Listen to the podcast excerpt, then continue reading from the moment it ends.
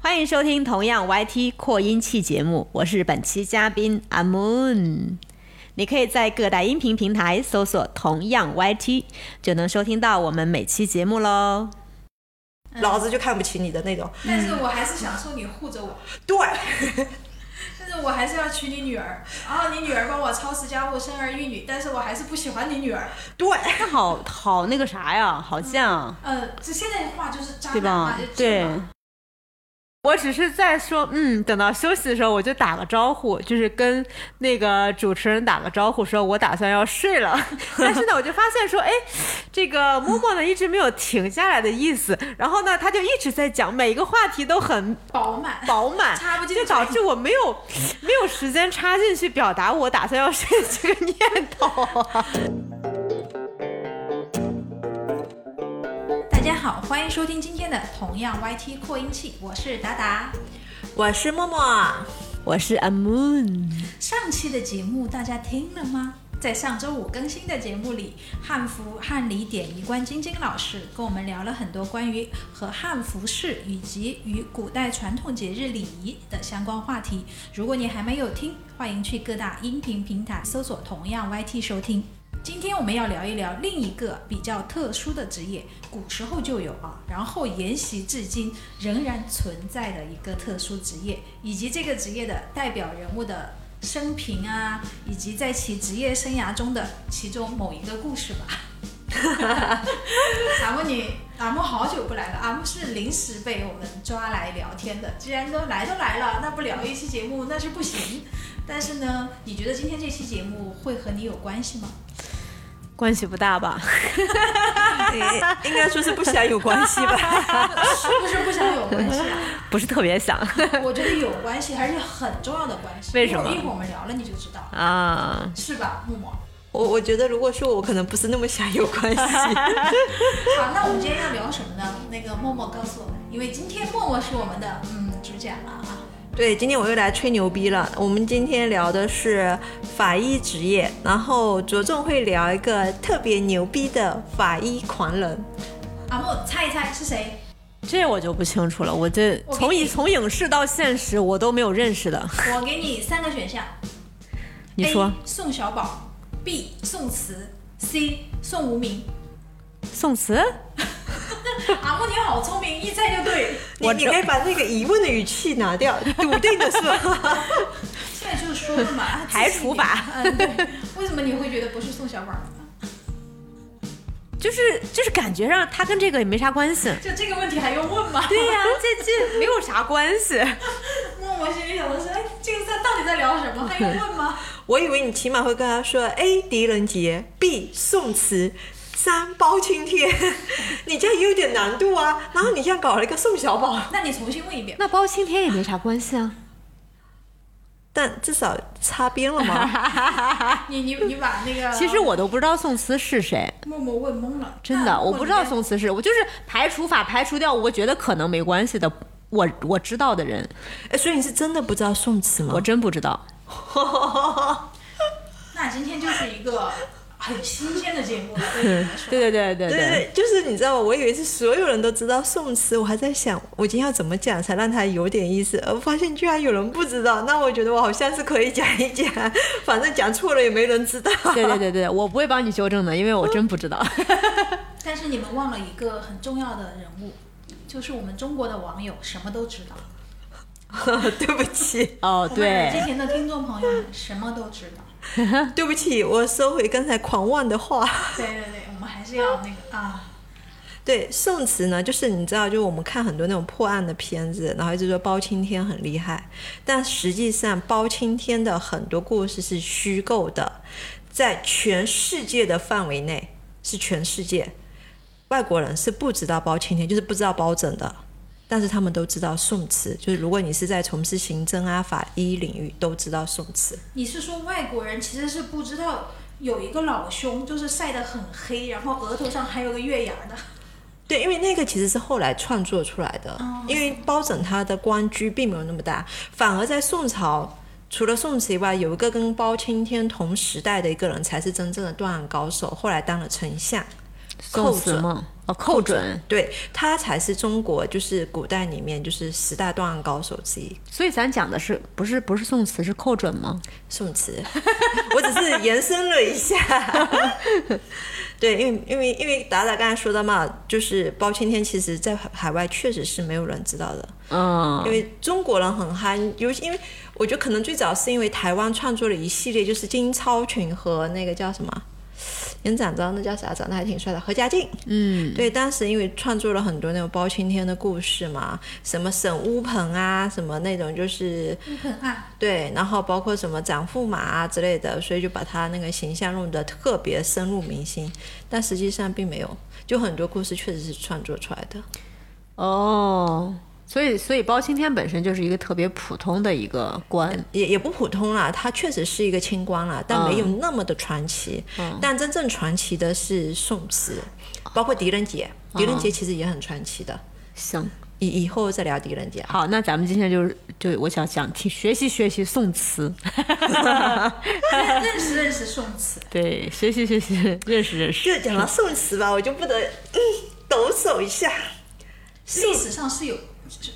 确有其人，通过他前面这段话聊下来，对我差点就问、问批了，出点节目事故了，前面讲了啥啊呢？对，因为有个问题是，就是很多网友知道宋词是从 TVB 的那个影视剧《洗冤录》知道宋词的。他有个很有名的身份叫棺材子，就是他娘在棺材里面就死了嘛，棺材生子，所以他有个外号叫棺材子。但是呢，历史上其实并不是这样子的。就影视剧里面，为了影视剧效果，宋慈就从小到大，一直到他三十多岁的时候都过得可惨了。如果不是因为有一次被误当做那种就是杀人犯，然后还被雷劈，然后在亦庄偶遇了他所谓的那个师傅，他是没有办法成为后来一代的提刑官，这都是影视剧啊。但实际上是他爹宋巩，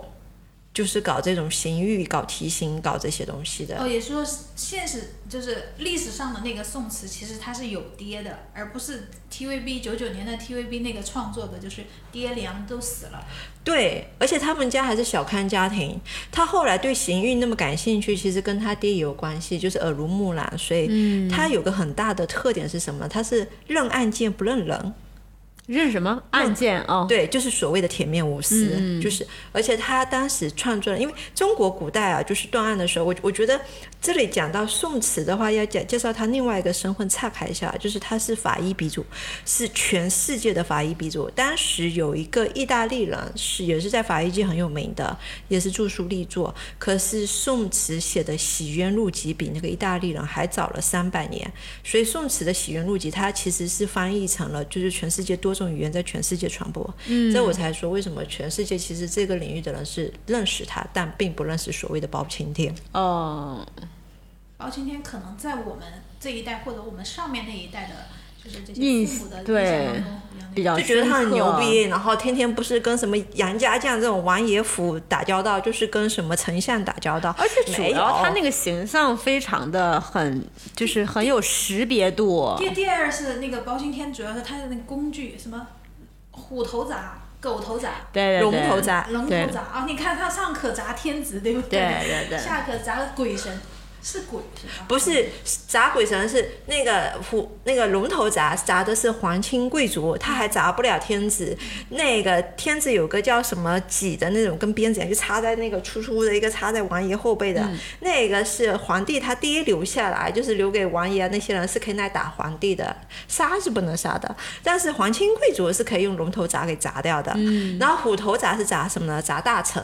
就是你你是朝廷里面的大臣，但是你不是皇亲贵族，嗯，所以你就可以砸那个虎头铡，哦然后狗头铡就是砸平民。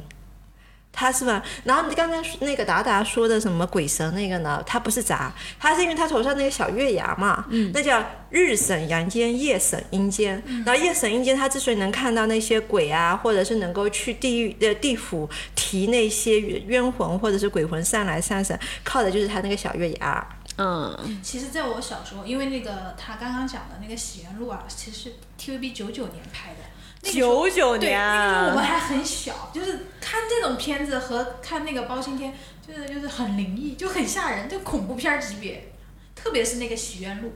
为什么我我前面就是不是留了个扣嘛？我嗯说今天那个洗冤录我们要聊的这个人或者这个故事这个话题跟阿木有没有什么关系？其实有的，里面有特效化妆， 没有里面那些演员全部被我特效化妆，什么惨死啊，这都什么血啊，耳鼻喉都流血。啊那有一个就是《洗冤录》的第二部，有个跟阿阿莫关系更密切的，就是女主，女主是一个专门给死人化妆的化妆师。入哦殓有点像入殓师，嗯就为什么我们会聊到这些东西，就是在古代吧，如果你对应到现代的职业法医嗯的话，它其实更像是仵作，因为仵作才是验尸的。但是后来因为因为宋词的关系，所以它是连仵作、连断案、连就是整个行这这也算刑侦过程，就他都搞了，所以呢，就他后面的他所在的官位叫提刑官，就所有的刑狱就是。就像有点像唐朝一样，唐朝不是有那个什么大都督，什么什么什么大都督，他其实就是像中央派下来巡视员到那个各地去巡视一样的。他的提醒就是相当于说每年去是到这个地方查查这边的那个冤案、冤假错案等等这些东西。那所以这个什么宋词，嗯，它有什么？就是我其实就特别想听一些他的故事有意思的故事。对，之前你前面介绍 宋对词对的生平就介绍完了，是不是？嗯，呃，他声明有点多，那咱就那咱就差不多 了，咱就开始进入正题 吧。就想听故事了，是就吧？想听高潮。我我先从他们的那个《洗冤录集》开始吧，《洗冤录集》有一个有他们有一个就是很经典的一句话，那句话是讲什么东西呢？就是说他是怎么判断你是上吊自杀的人？上吊自杀的人，他就是自杀的那个地方那块土地掘地掘地三尺，你能找到一个黑色的跟煤炭一样的东西。就是如果你能在那个地方，就是撅吧撅吧，能撅到这个东西，基本上这人就是自杀死掉的。这这是《许愿录集》里面说的哦，嗯是是真实记载的。嗯我们听起来很玄妙，对不对？对问题是李时珍的《本草纲目》也说了这玩意儿。你是李时珍的《本草纲目》里面也说了这玩意儿，然后呢，李时珍呢对这个东西，因因为这个东西他说是可以入药的，然后这个东西是怎么产生呢？他他的意思是说人有三魂七魄，然后呢，人死之后呢，什么反正阴阳啊、精气各种各样的，就是就是你知道，就你可以就理是解从，身体里面脱离出来，进入到那块石头当中，导致那块石头变成黑色，是这么理解嗯你吗？你这么理解也行，反正就是用现在玄幻一点的那种我们喜欢看的那种玄幻小说，就是某个精气，然后凝结成一个黑色的玩意儿，在地面三尺之下。嗯，所以那个东西的话，就是在古代，如果去判断一个人是不是就是自己自己自己自杀的，对然后就是如果是上吊死的，就因为我们会看一些影视剧里面，就是嗯有人吊在树上啊，对是他杀还是自杀？就是去挖地，而就这个是这是证据之一。哦，不是看他的那个痕迹啊什么的那种，对但痕是迹学啊什么的。实际上那个也要看，这就是宋词它的那个一直在推崇的点，就是在于说它只认所有证据，因为在古代断案它是这样子的，它信人证，就听人言。就比如说今天我们仨一起出了一个什么事，你们俩都指证我，嗯，如果在宋词之前，我多半会获罪，就我多半会获罪，嗯就是你干的，对，那其实你这时候说的不好听点，如果一个团伙要害人的话，其实相对容易的。你们如果去看《洗冤录》的第二部，其中有个案件其实就是这样，就是一个富家小姐，然后呢，她呢，她是死了，被人扔到河里，就是其实她是被人勒死扔到河里去的，但是呢。那天那个证人是这么说的，他看到了其中一个男二叫叫叫叫阿虫的，跟了那个女的在说话，然后那个男的他呢就说是阿虫干了这件事儿，嗯，然后阿虫也承认我干了这件事。阿虫说，但是我没杀人，因为那一天呢，我呢在另外一个地方有谁谁谁给我作证。可是问题是，他确实去那个地方，他看到的那个人没有看到他，所以那个人就说。嗯不对啊，我没有看到你啊，那这样他就没有人证了。是，所以呢，就听着就是旁人的一一面之词。当时呢，就是县官叫入阿虫的罪。嗯，后来呢，宋慈呢就坚持来找证据。既然阿虫说没有，他没有做过这件事情，那就要找证据出来。嗯，所以他的某种程度上呢，是在这个桥段和这个环节，其实是在影射，就是中国古代就是证人的证言在一开始的时候，对于个人的判罪其实是非常有分量的，是一直到宋词出来后，它会有很多环境。如果说你的环境证供和你的实际证物指证你有罪，哪怕你说你没罪，那你也是有罪。然后啊是看证据的，就像对现代法律一样，它是看证据的。对，然后他因为他有这个坚持，而且他爹就从小就在搞这种刑狱，所以他积攒了非常非常多的经验。所以呢，那那个案件最后面被破除，是因为第一个他帮那个捕快帮他从找另外一个证人，然后第二个是他发现了那个证人做了假证供。因为那个证人他其实是一个那个就是呃聋子，那么远他是听不到别人的说话，他因为他指证他说是阿虫跟那个女的在河边说一句话，阿虫说我没有，只是那个女生要借个厕所，我就借那借给她了，正好那个女的玉佩就掉在了他的那个义庄里面，所以他就莫名其妙就遭遇了这一番。但这个呢，在历史上其实就是有很多这种类似的故事，就全部是按照那种就我有个证人远远的看到你有，因为你其实放到现在也很多，嗯，就很多人其实是你只是捕风捉影知道一点点东西，可是你就会非常笃定的，然后就说这件事情就是怎么怎么怎么怎么样的，然后最后面就会造成雪球越就滚是越自己大。会在脑脑中加工自己所看到的某些信息，对对，然后就自己会就认定出来，然后就讲出来，讲出来之后就会可能会提供一些错误的判断啊。对什么对的。对，对那我们今天要指证那个答那个默默什么事情啊？ 我们两个不不需要吧？我我我是良民， 我是良民。 现在是要玩那个狼人杀游戏了 是吧？感觉狼人杀游戏每个人都 是都是演员，对呀、狼人都说自己是良民，对对对，但我真是良民。你怎么证明你是良民？我和阿梦都看你，你昨天晚上杀了人，是这样子的，按照现代的法律精神，你们必须要拿出证据来证明我杀了人。如果你们没有证据的话，我就是清白的。那我们这个时候就要挖地下看看有没有块黑色的石头。 挖地三尺，啊，困的不行。然后你还是打起打起精神跟我们把节目聊完吧，还是要睡啊啊！是不是因为是不是因为这个宋词的故事还不够精彩，还没有听到很劲爆的点？呃，你如果要听鬼鬼神神的，估计没有。那么你加油吧，就是你你你前面就只是讲了，他只是讲了故事的一个片段，就嗯整个故事就不太完整。我们今天是是不是可以听到一个比较完整的故事？呃，完整的案件是有的，就是嗯，因为阿莫没没有听看过那那两部剧，对对我没看不过对？对。然后呢，其实就是因为宋词的，我我要先说一下另外一个也是讲宋词的剧，但我那很讨厌那部剧， 我必须要先把它吐槽完， 就是。有相当一部分认识宋词是从我们内地拍的《大宋何提冰》，演的那个对大宋提刑官，对，嗯，河滨里面它有个好的是什么呢？它把很多宋，就是《洗冤录》里面《洗冤录》里面的，就是宋词做那本书里面的很多的那些东西，全部还原到了电视剧里面。你知道人死了以后，你想知道他生生前有没有那个遭过一些暴力行为等等之类的，他是可以骨头拿去蒸，嗯，蒸完以后呢，蒸对，我记得这个片段，我小时候看过，就是反正放在火上蒸，对它它其真实的会是变真它就是在那个洗那个洗冤录里面，它是放在那个就是就像我们蒸馒头一样在蒸，但是在河滨内部的话，它是下面有炭。嗯，铺了一层炭，然后上面再铺的一些隔热东西，然后骨头在上面蒸，蒸完还有撒醋啊，撒什么东西的。然后这时候呢，有个什么有有个什么好好处呢？是你这时候拿一个红红纸伞，红纸伞，然后呢透光看那个骨头，如果骨头上会有那种红色的线和缝隙，说明他生前遭遇过暴力对待。就红色的线，对，就是因为血沁进去，就是哦你在生前的时候，人人还活着的时候，不你暴力会的发骨黑裂吗？，那个红色的线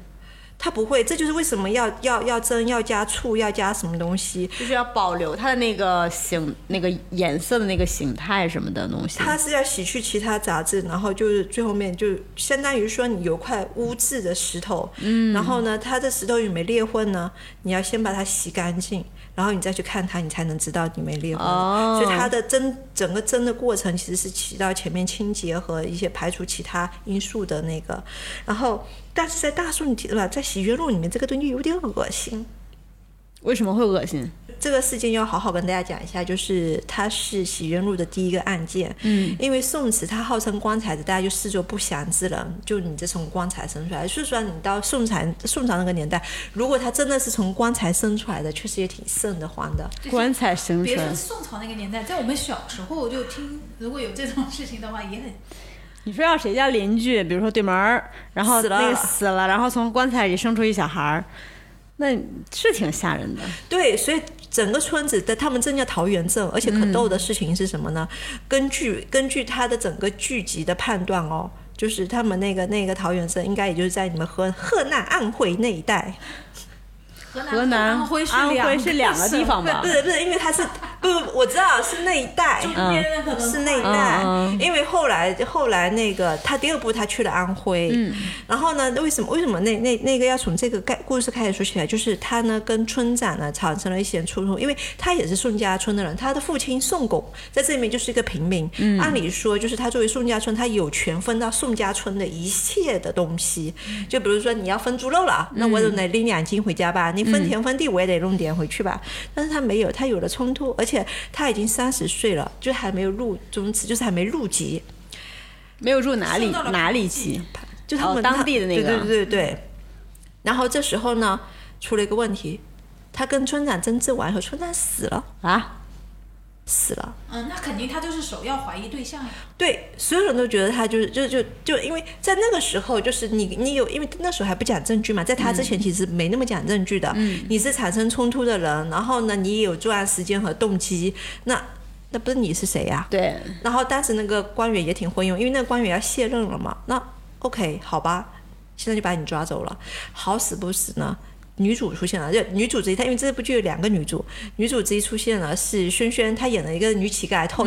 也不叫女乞丐，就是女惯偷。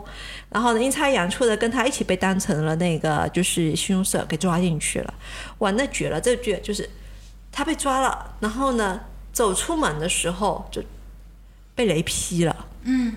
焦黑的劈的，然后所有的人都以为他已经劈死了，你知道对吗？呀、雷劈坏人不就是又、对呀又顺其自然了吗？对，就是大家就觉得哇，那你这肯定就是坏人，就一定你干的，那不是你干的话，而且雷你。怎么会劈而你且啊？村长，古代的村长啊，一般都是同姓的话，同姓的人才住在一个村儿。村长基本上就是群那个宗宗族里面可能德高望重的人，有可能是族族长啊或者这种类型的。你相当于就是你杀了你的族老啊，那对你就是大逆不道的嘛。对，所以他就被，但是那他死了嘛，但大家都以为你这么劈了，就他们也不认真看，这就就是他其实戏剧里面就不断强化一点，就是他们不讲证据的，看你劈成这样，那你就是死了，对，就一把老把天爷就收拾你了。就一把把他抬到了义庄去，嗯结果他在义庄里面颠簸着颠簸着就活过来了。这个故事似曾相识，对，就是就是可能香颠港簸着颠簸着就活过来 了。白雪公主白血病 了，一个毒苹果就吐出来了。 对，然后他活过来以后呢，这时候看管义庄的一个他后来的师傅。其实是宫里的一个太监，嗯，然后呢，之前那个太监呢身上也背着冤案啦，然后呢，在那边就看他活过来的，就收留他，听了他的故事遭遇，也挺同情他了。他这时候还有两兄弟，就特别好的两兄弟，一个就是憨憨大傻，一天到晚就是老婆，啊哈哈 声音特别彪悍那种，老是被那种就是、就是他的，因为他是个长工，就是专门干苦力的，老是被他的那个老板欺负。然后他老婆呢，其实是一个心地蛮好的人，但是带着市井小精明，嗯，所以呢。他他经常就是扯着嗓子喊他的老婆玲玲，然后怎么怎么着的，一天到晚就在那个寻寻求子的道路越奔越远。可是现在兄弟出事了怎么办呢？也没心思求子了，就想办法的要去给他的兄弟去去去去伸冤。然后呢，这时候的问题就来了，他那个在义庄里面碰到的他后来的师傅，嗯，检查完尸体跟他说，他应该是破三分死的。他师傅知道，就那古古代就知道，就是破伤风致命了，是吧？呃，当时古代破三分叫什么名词我不知道，但破三分一也直叫破伤风因为吧？它的疫苗是近代才有的，以前破伤风就一定有，就是什么铁钉哗啦一下什么的，嗯特别因为嗯其实就是细菌感染嘛。然后呢，这时候他呢就为了为了为，那你这时候要发案的话，你就一定要有仵作来验尸，证明他是非人力的，是他自己破三分死掉了。可是问题是，那个仵作也不太不太靠谱，然后呢，当官的也不太靠谱，正好一个大 boss，但这时候其实人还挺好的啦，他的。他其实是顶替了那个米店老板，米那个米店老板呢，就是那个憨憨的老板，嗯，他的儿子回来出任县令。他回来那天呢，他的两那宋慈的两个兄弟就跑去喊冤，就说宋慈是冤枉的，要要申冤。然后呢，那那那个那个那个年轻的县令开始呢叫宋义，嗯，也挺好的，就说哎，那我要为他申冤，就不能枉死啊，什么东西。他们就想方设法，甚至是扮鬼去吓那个村长的太扮太。鬼对，就是说，就是就这宋慈他自己去扮鬼，就是说我我死的好冤啊。他说你你你一定要让他们再重新开棺验尸，然后证明我的清白等等之类的。然后那个吓得魂飞魄散，好不容易把那个棺材起出来了，打开棺材了，结果那是一片化尸地。哦，也就是说尸体就被哦破坏了。就是就是才埋下去的那个尸体就成了一滩腐骨。嗯，然后，那你这时候你就没有了伤口，因为你破伤风是有伤口的，那你这时候没有了伤口，你就看不出来。那宋慈这回就还得押回牢房，那你这时候死定了，对吧？对，然后这时候新的事情就出来了，大家呢就觉得你要死了，我给你做顿好吃的吧。屁颠颠的蒸了条鱼给他，结果宋慈吃完直接中毒了。也就是说他们这首先他先被雷劈了，然后又中毒了，对，中完毒以后那个嘴翘的老高，就是特别你就脑补一下香港那个以前电视剧那个香肠嘴，呃，那这个那个《东成西就》里嗯是面是的是对那对种那对对对种高感伟觉，的那个像对，然后就就就变成那种，然后这时候就所有人都很感慨嘛，就是因为包括那个县令也说要救他和那个女乞女女小偷，结果现在尸体验不了，其实因为就是没有证据，但是大家都已经相信了他是无辜的了。对，然后结果他中毒了。这时候呢，给他做鱼吃的那个人就会很很感慨，就说不可能，他说我鱼真的是清理干净的，怎么可能？后来那个那个那个那个义庄里面的那个那个他的师傅呢，就把那鱼肉剥开，发现鱼骨头已经变黑了。然后煮鱼的人就很奇怪，就说不对呀，我当时煮的时候鱼骨头还是白的呀。然后那个那个师傅就说，哦，那是因为他中了鱼藤的毒。哦，你说鱼先中了毒，对，鱼先中了毒，所以鱼在煮完以后骨头就变黑了，然后呢，那个毒液呢也释放出来，然后就，它就吃下去就中毒 了。这本来吧就挺惨的一件事情，嗯这突然间就成了转机。那你破伤风不不死了吗？那某种程度上也是毒呀。对，所以他们就把那个他们在即将要被行刑的时候，那村长夫人做了一个噩梦，就梦见那两个人冤死以后，那个脑袋掉到地上，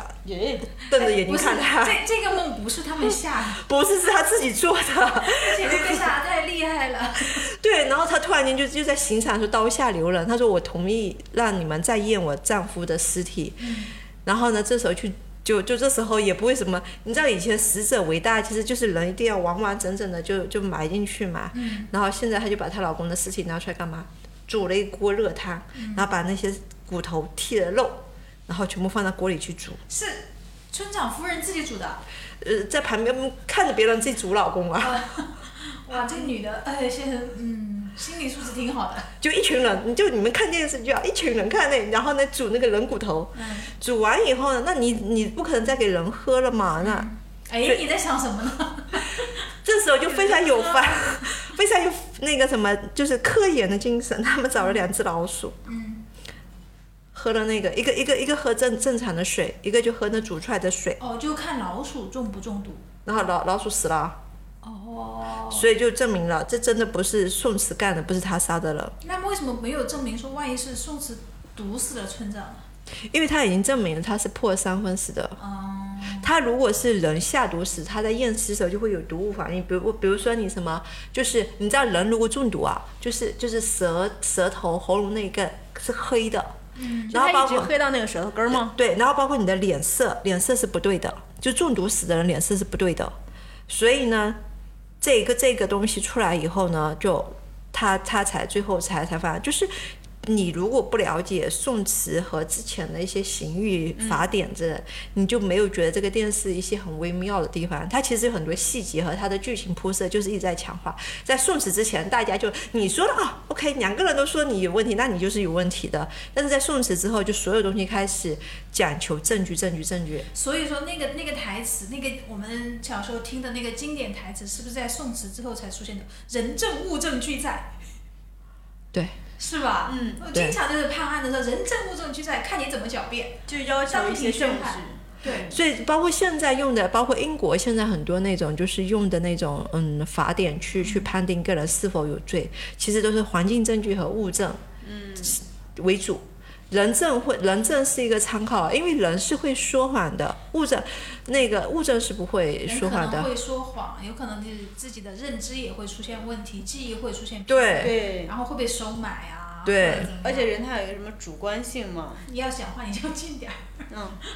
而且他有一个人有一个主观性嘛，就会去主观的去，就他觉得这个事情怎么样，对，对，对，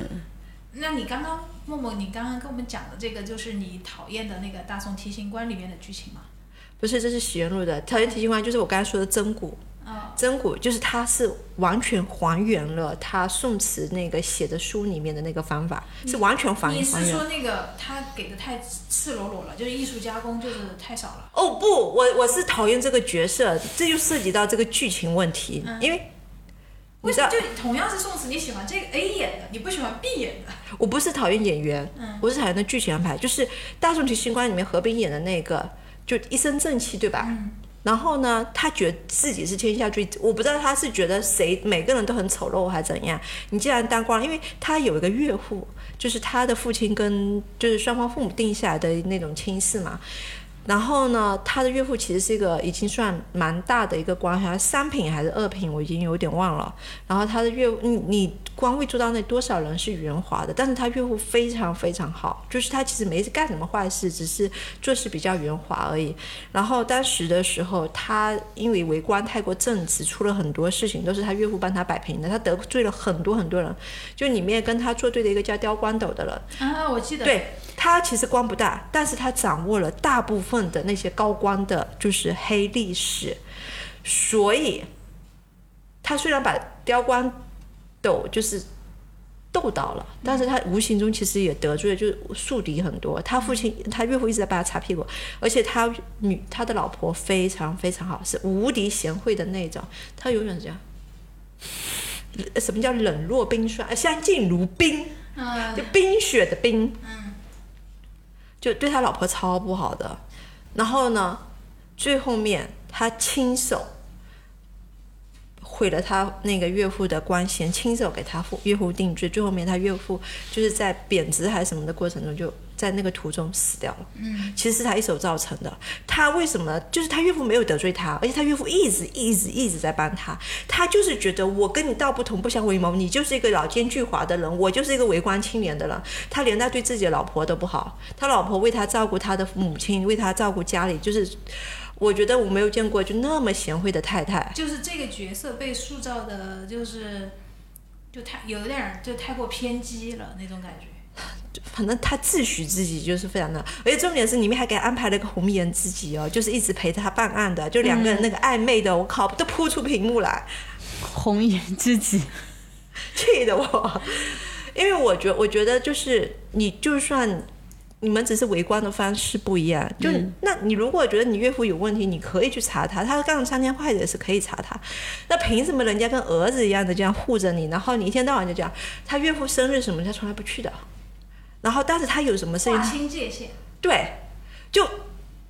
就那种感觉，你知道吗？就那部剧看的感觉，就是全天下没有一个好官，只有他是好官。我承认官场就是那部剧里面官场很多人是有问题的，但是你把一个一直在身边护着你的人，就是那种。嗯老子就看不起你的那种，但是我还是享受你护着我，对，但是我还是要娶你女儿。然后你女儿帮我操持家务、生儿育女，但是我还是不喜欢你女儿。对，他好好那个啥呀，好犟啊，嗯呃，这现在的话就是渣对嗯男嘛，吧就？对是嘛对，我当时就看就有点那种说的不好听点，我觉得有点那种凤凰男的感觉。差不多有一点。然后呢，那个一直陪他的红颜知己呢，就跟他出生什么差不多，就是一直陪着他办啊什么东西。两个人的暧昧哦，简直扑出屏幕了，我真的你是说这个角色被写的很特别不讨喜，对。其实历史上并没有留下很多，就是关于他家庭的问题，就是包括他太太。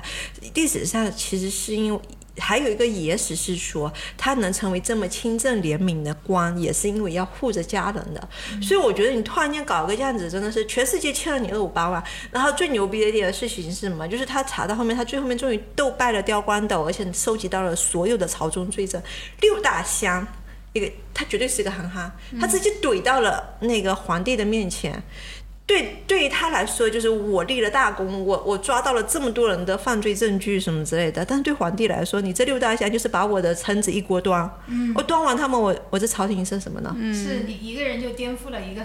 朝堂，所以呢，最后呢，所以那就只有他被排挤，最后他走。其实没有，皇帝就是知道他能干的，嗯就是要提电视剧里面啊要提拔他的。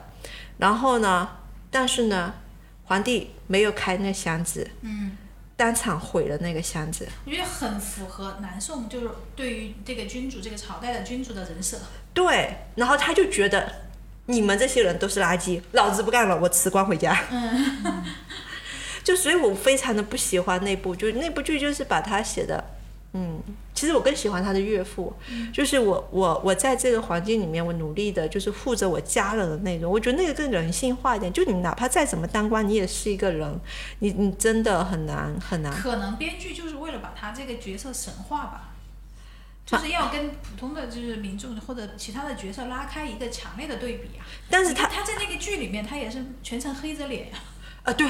对吧我真的是有我那时候像是一个没有人那个就是正人就是正常人类的那种喜怒哀乐。嗯，哦，我跟你说，那个剧你点开看啊，你那张脸就是那种写着“你们所有人都欠了我 八百万，还不还这么钱糟糕吗？”我。我跟你讲，我纯粹是因为喜欢他的断案的逻辑和剧情。忍不住忍不住要去搜一下。 那你去那个啊，木你慢慢说，你继续说，再回说回 TVB 版 TVB 版的那个、呃、欧阳胖胖喜喜安路是那个欧阳胖胖演的吧？对，然后呢，还有一些老当戏年骨的 TVB 的老戏哦骨和美女，全是老戏骨，还对对有美女对对们对对当年的那些美女都是配胖胖的， 对，胖胖是真的演技好，他在里面去演一个那种就是从一个那种就是没有什么社会地位，然后啥也不懂的那种憨憨的仵作，然后到变成一个提刑官，真的你就会发现啊，当他穿上提刑衣服的，你就会觉得，嗯，这人是当官的；可是当他穿上那个打更的衣服的，人，就觉得这这不就是隔壁的王二狗吗？ 这不就是演什么像什么嘛？对对，有欧阳震华呀，然后我们刚刚讲的那个欧阳胖胖就是欧阳震华。对然后，嗯、如果是看 TVB 港剧一代长大的人，基本上就不会错过她的剧。还有萱萱呀、陈妙英啊，都是大美女。还有林文龙啊，当时的大帅哥，对谢天华、许绍雄啊那些的，对，里面全里面全是 TVB 的那一票人。是当时 TVB 最红的演员阵容。然后好像欧阳震华还因为这部剧得了两千年的视帝嘛。那我还真不知道啊，不不不重要，不重要。是的，对。但是你知道这这个片子哦，因为你要聊这个，我去考了一下古，你知道这个片子的片头曲是谁唱的吗？陈奕迅，对的， 就我们可以插一插播一下这首歌，看看大家能不能听过那个 Eason 的这首歌。 对，但是当年也真的没想过那是陈奕迅唱的。 是，我我是怎么知道这是陈奕迅唱的呢？是因为弹幕告诉我的。 就是现在这几年人看剧，他的弹幕都，我都阿莫就是默默啊，嗯就是他的那个宋词这部剧啊，还哎有嗯其，他在弹幕上看的。不，还看还有其他几部剧我都不说了，就天天啊，从睁开眼睛一直到 睡觉之前都是背景音乐的，有可能睡着了的时候，它也是背景音乐在放着呢。反正天天都是，我说怎么这个剧又轮回来了，又在开始原路了。像开端 一样，对，因为他看了这么多遍，我想不不拿来聊天，那不就是浪费嘛？ 不做一期节目，就是很可但惜。 是但是但是当年就是嗯有有野史的一个聊到关于那个宋词的一个一个一个，因为后来我看过那个资料，就也没有结果，嗯就稍微有一点点恐怖，嗯，就是所以是他演 的吗？哦对，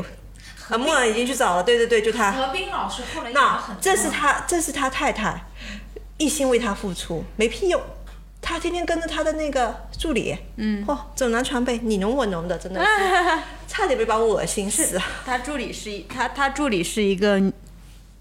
异性对，也是个美女 啊。啊，对，就是纯那个朴，你年知代道吗的剧？就是怎么可就能是不给那个男主角配美女的。就是那个，你知道整部剧看就是啊全世界这个女人最懂我了，然后这个女人怎么怎么着的，而且我们俩背景就很接近，我们性情很接近，哒哒哒哒哒就给了好多。我心想，你当你的太太死了啊？我我有看一些那个呃 UP 主或者说一些个人媒体号，嗯就是写这些关于《洗冤录》的一些文章，嗯然后就是说大家还是对九九年 TVB 版的港版的这个呃评价更高一些，而且说这个 IP 就是从此以后就再也没有就突破了，对突破了。虽然何冰老师拍的那个在国内当年就是上映的时候也是拿下了收视冠军，也是收视率很高的，但是比起 TVB 版的来说，怎么说他们更娱乐性更强一些，更舒服。就是对 TVB 那个，你看吧，TVB 其实剧集有点有点恐怖的，就如果你没看过的话，它是有点恐怖的，因为它的配乐加上它环境，嗯，而且 TVB 就特别敢，就是什么那种粪啊、死人啊、尸体啊，然后腐肉啊什么这种东西，TVB 全上了。就河滨那个相对好一点，它只是可能轻描淡写，TVB 会不断的给你强化这个东西。 就是这个大宋提刑官的话，他是比较好一些的。不，大宋金王看到我洗会冤录你要去看洗看《冤喜元路》，看《 《玄路录》集》《洗冤集录》不是《洗冤集录》是他写的，嗯那本著作，TVB 的那部剧，它名字就叫《洗冤录》就，叫《玄录》，对。但但你你你知道你知道有个就是关关于那个录，就你是刚刚说到野史，对，有个野史其实是这样的，就是在为什么为什么会会有会有这这个事情，就是我们刚刚讲，我就拿刚才那个前面的那个影子来说，就是他们人如果是自杀、上吊死的，下面有个人破嘛，就有个有个野史的故事，后来就很多人在给他篡改了，就当时宋朝呢。也是他们那种宗族的关系，也是一户人家。然后呢，当时呢，他们的那个就是村子里面有人，平时就是勤勤恳恳的那种，嗯，然后在野外的，就大家一白天都在野外工作嘛，对，在野外工作的时候呢，就有一个老头儿就经过他平时天天走的路，发现突然间多了一个水坑，你知道吗？嗯，多了一个水坑，里面就是有有五颜六色的东西在翻转，嗯，他就非常的好奇，以为是天才地宝五颜六色，我觉得，我觉得，我觉得不管是什么东西，就有很多时候人就是哪怕前面有危险，可是好奇心就会驱使你去。他呢就走过去，就手伸进去捞了一下，他想看看是什么东西能不能抓起来。嗯，没有，什么东西都没有。等到他再回过头的时候，那潭水消失了。嗯，本来这件事情也就这么过了，对吧？他会当成一个就是。嗯，今天的一个奇闻异事，就像我跟你们讲，我昨天做了一个什么梦这样一样的事情，回去跟大家讲。他没讲，他就觉得可能是不是自己刚才晃神了，还是怎么着的。哦？就就，但是他其实没有发现他自己已经发生变化了。就是那一天的时候，他们村子正好就你知道那个古代的时候结婚什么，就全村人一起去贺喜，对吗？嗯他呢当时去去参加那种就是婚宴，他啥也没吃，就坐在那里，大家就说。大家就就跟他说：“你怎么不吃一点东要西、魂啊儿的感觉。这个这个就不正常，因为古代的嗯农民生活其实过得比较清贫。如果但凡村里有做祝寿啊、结婚啊或者怎么那的，不得从头吃到尾？那肯定是这样的，因为你还要随礼嘛，至少要用朴咱们朴实的那种心情来说，你随了礼，好歹把那个礼金钱吃回来对对对是？”吧？哎，对，在在在《洗冤录》里面也有这一段，就是是啊嗯第二第第一部的时候，就是那个米铺的老板娘和老板他们去参加一个喜宴，结果就两个喜蛋，他们俩还嫌弃那喜蛋真的东西也太少了，嗯都没吃回本。那他没有吃东西，就大家觉得有点奇奇怪，但是也没人放在心上。哎，说不好听点，难得开一顿荤，谁还管你呢？就是招呼完你，你就自己就吃去了，对吧？然后呢，这时候呢，那个老大爷他呢就回去了。嗯。回去呢，他就在那个就农村是叫看头还是暗条？炕呃呃，他不他不嗯动，突然就不动，不动以后呢，他突然间整个人呢就直愣愣的呢，就往着他们家的井去走过去了。嗯，他对着那个井就嘀嘀咕咕，不知道说了什么东西，吓我一跳，我以为跳下去了。没有我跟你嘀嘀咕咕说一声，他没没没吭声，然后就又回去了。回去以后呢，就是他们家里面就有那种，就是那种好的那种，就是古代的那种叫什么饼啊，还是什么东西的，反正做比较精致的糕点，就是他们家的呃，因为他们一个大家族住在一起嘛，然后那个糕点呢是拿来哄小孩的，就是他们家的唯一的一个小孙子，他二话不说就吃了，嗯，吃完以后他老婆看到以后，就骂他。就骂他，他说你为什么要吃这个东西？他说我们现在可能觉得那东西不值钱，但那个年代那个东西是很值钱的，就是你不是天天都能吃的。嗯。那时候他家人觉得他有点反常，因为你全村人去吃饭，他们家肯定是一家人住在一起啊，他没吃东西回来，然后他也不吭声，你骂归骂，他又坐回了那里。突然间他就跟他说：“我要剃头，我要穿新衣服，我要洗脚。”嗯。然后呢，就他跟平时不一样。其实是不一样，但他老婆没反应过来，对 老他婆平时肯定是一个勤勤恳恳的老农对民，对他，老婆还在骂他，就说你发什么疯？为什么今天就是活下午不去干活了吗？你就开始那个，然后然后因为你家里还有其他，就是那个男的兄弟们看他说，哎，你别骂他，他今天有点不太对劲，不知道是不是人不舒服，哎，他他要他要剃头就剃吧，嗯，然后他要那个怎么怎么着，然后就全部就找了师傅来，就帮他绞了头发，然后呢给他换了衣服，给他鞋子，然后他穿上了那个衣服，就是到绕着那个村子走了三圈。每一个人看到他都说：“哟，今天穿的很好啊。”然后他就嗯嗯，然后就回到了家里。就好了。不是，死了。回到家里，然后他跑去睡觉了。嗯，然后大家就说：“你今天不正常，就让你就就让你抽风一下就休息呗呗，啊，那就让你抽风呗。对，”然后第二天去叫他的时候死了，嗯，死了，上吊死了，上吊死了。然后呢，他们就在下面刨，嗯，就是因为那把它时刨出来。，对，因为那时候他们也就是送，就是送，就是但是谁埋着它的问题是？不是，是宋词把那个就是就推广开，因为大家觉得因为他许怎么愿路径已经被推广开已，经开推广了，所以呢，官府来了呢，就在下面刨刨出了那个黑色的东西，然后就说，哎，他确实是上吊死的。然后那你都上吊死了，那就埋埋了你对吧？嗯。那天以后，就从了那天以后，那栋宅子就一直闹鬼，一直闹鬼，每天晚上都有一个女的，穿着五颜六色的衣服，到处换，到处换。然后他们不是古代不是说有什么那种沙场上的那种护心镜什么东西，就是挂那可以嗯嗯，有可能还辟会邪那关种于关于对什么桃木剑啊，对对那些对的，对，没有用。还有他们那个什么，就是公鸡，不是要那种就是三年的那种大公鸡，嗯攻击学，然后呢，他还不是他把公鸡放到院子里面去，结果第二天那个一地鸡毛，公鸡已经死了。嗯，就就特别特别凶。到后来后来的时候呢，他们干了一件什么事呢？他们那个把那个道士，就是周围方方圆几里的道士，嗯他们那个都请来。不道士请来是一次小事，把所有的香灰，嗯然后整个屋子扑过去，嗯相当于是一一种一种什么驱邪除祟的一种嗯在做，对，然后呢，再再再去那个用那块红布，然后挂在了门上，嗯，然后那块那第二，然后道士就在屋厅堂里面念念经啊，他没有出去，就门全部封着，然后门的外面挂一个红布，然后门外面全在在外面的庭院就全部是那个香灰，然后那天晚上就那个水井那个水井里面，不不不不不不不，就一直是那种就是沸腾的那种水，对，就是那种沸腾的。然后第二天早上去的时候，那个那个井水就全部就红色的，嗯，就是红色的。然后那个那个香灰上面有各种各样的那种脚脚印，但是看起来都是一个女生的脚印。嗯然后后来那个道士跟他说，他说，嗯，你们家这个，嗯，不行。他说你们当时有挖出那个黑色的那个东西吗？嗯，然后他说有的，他说这样子，你把那个黑色东西放到太阳底下暴晒，然后过了午时上课的时候把它烧那个烧掉，就是烧阳气最盛的时候，对对对，烧掉，烧掉以后，然后他们在烧完以后再做了一个法事，然后就闹鬼就结束了。嗯，然后后来的后来的就是很多那种就是，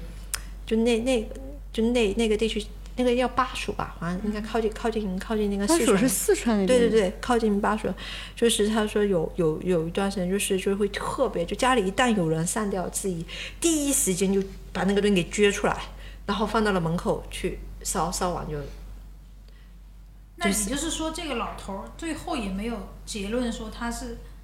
他就是被那女的给带走的呀。啊，那个女的那个水坑是为什么会出现在那个路边呢？他估计就是为了这老老头出现的，就是只会那个老头看得见中招，对，我觉得这这就是我们所说的运势问题吧，这应该就是运势问题。所以，所以，但是当时最后面这件事情呢，能破掉，就是因为他们把那个人魄给挖出来，然后把那个人魄给散了。哦，那个东西叫人魄。对，人那人魄散的散的那个人魄，照理说到底是那个女鬼的还是那个老头的呢？那个是那个老头的，估计是那个那个女鬼收的不全，就是他要那个人魄，但是你你一直就是就被收走了嘛，所以就是、嗯因为那个东西它是一个固体，它是可以存换的。然后李时珍当时还说这个东西可以入药，所以最后面的时候他是上了那个人魄以后，这件事情才消停的。所以应该就是那个那个女鬼就是就是要那个老头，但是缺了一个人魄，所以他就一直来闹，一直来闹。嗯，他也没有说要找好一个鬼其他的人，他就只要那个老头的。好诡异啊！ 对对，但这个东西其实其实后来我们也在聊，它现在全部是钢筋水泥耶。你说一个一个，比如说多少，就是就是几层楼高的人，突是啊然呀，你只要脱离二楼，你 们你挖哪儿？对你挖楼下的天花板吗？ 它不像我们小，我们以前住农村的时候都还是那种泥地，但这个东西就是你你说它没有，但是它如果能够成为李时珍要点里面的东西，就说明这个东西确实是存在的。但它为什么会存在，也真的是你说不清楚，因为它最早是出现在《洗冤录集》里面，然后接着是出现在《本草纲目》里面。那你说现在如果是真正自杀上吊的人，他的脚底下还会不会出现这个东西呢？我我咋知道呀？ 我这不也没经历过吗？ 我觉得下次有机会要问一个真正的法医，应该不会了吧？这这种很虚这这么这么邪乎的，如果都是看《许愿录集》长大的、成长的，那可能也会试着去挖一下吧。以后就是看见拿着一个锄头撅巴的，不一定是农民，不一定是我们前面讲的那些盗墓的、考古的，有可能还是法医。但我我当时看这个，我就我确实也很好奇啦。可是现在确实是我当时看到这个这这段资料的时候，就觉得，但现在有很多小说也会用类似的桥段去去创作故事啊之类的。对，这就是网络上有很多那种玄幻小说，里面就会引起大家的 YY。所以前段时间可能就是自然的天象会比较奇特吧，就是前段时间不是有什么打雷呀，还有嗯、呃一些很奇异的晚霞呀，还有什么的郑州，啊，默人的家乡郑州，对，你不知道吧？就是有某好像是二十八号还是哪一天，你们怎么了？你们那边就是一边是暴雨，一边是彩虹，嗯、然后一边是那种就是非常美的晚霞，嗯、然后整而且整个整个闪电是紫色的闪电啊什么之类的，人家人家就说那个就是就是嗯中国龙虎山上的人下来了，呃，不是龙，还不只是龙虎山，就是中国南北道教原来不太合嘛，这一次一起合力施法斗九局一派。想知道九局一派是什么东西呢？呃，大家可以去翻一翻英书，就是林林林什么英来林着正？英啊，林正英是不是林正英？是林正英呀、啊他他叫林正英啊对呀、啊，就就香港那个专门演打僵尸的那个林正英，啊啊林正英，哎啊呀，你哎好把我的烦搞，不是 你把我的搞糊涂了。对，就就他的那个呃一些那个呃有一部电影叫《驱魔警察》，然后你们可以知道九局一派是干什么的。或者我们回去看看，我们哪天再来聊一聊这个东 西。呃，对，你们上网百度现在应该也有很多九局一派的呃信息。它是呃某个某个太阳国那个算是道教里面的邪派，呃，他们的道教他们的道教的正派叫阴阳道，邪派就叫九局一派。嗯，然后呢，他他就说，嗯，中国的南北道教那个合力那个跟什么九局派斗，还说了我方伤了多少道士，对方死了多少人。斗法这些网友们怎么都知道？我就说大家广大网友什么都知 道。 对我当时看完网友们，他说，因为有很多网友说的有鼻子有眼的，说我的师傅、我的师姐又下来了，说功力不够的怎么怎么着，功力足的怎么怎么着，好清楚啊他们捋的。就感觉他们就亲临现场，看到两方人在战斗一样。对我，我觉得可能会有一点点，就是现在去看很多那种所谓的民间意识或野史，会有一点点这些色彩在里面，就还蛮逗的。这里插播一下，就我们的音频吧，跟当年的《今夜不设防》挺像的。就嘉宾如果困了想睡，也是可以睡的。我们的嘉宾前面差点就睡着了，其实我看着很难受，你要睡已经就睡吧。已经进入梦乡的那个状态。就你又很坚持，你又觉得哦啊哇，不能不能那个不能拉垮抛弃今天对抛弃今天这个嘉宾的这个身份， 不是节，目我只是觉 得说对你来说还是挺重要，的我只是在说，嗯，等到休息的时候我就打个招呼，就是跟那个主持人打个招呼，说我打算要睡了。但是呢，我就发现说，哎，这个默默呢一直没有停下来的意思，然后呢，他就一直在讲，每一个话题都很饱满饱满插不，进就嘴导致我没有没有时间插进去表达我打算要睡的这个念头。其实睡说你想睡就睡吧，睡一觉不用特意告诉我。 所以我们我们这是一个今夜不设防的音频版本，随时可以睡，就人家可以那种当众喝着就直接瘫在地上，我们也可以当众就这么睡吧。你要不你再喝点儿，你马上就能睡着。 我不用喝也能睡着，你睡吧，哎我是真的困了。你想参与还是想睡都可以啊，随意随意。好，你们继续，嗯，不用管我。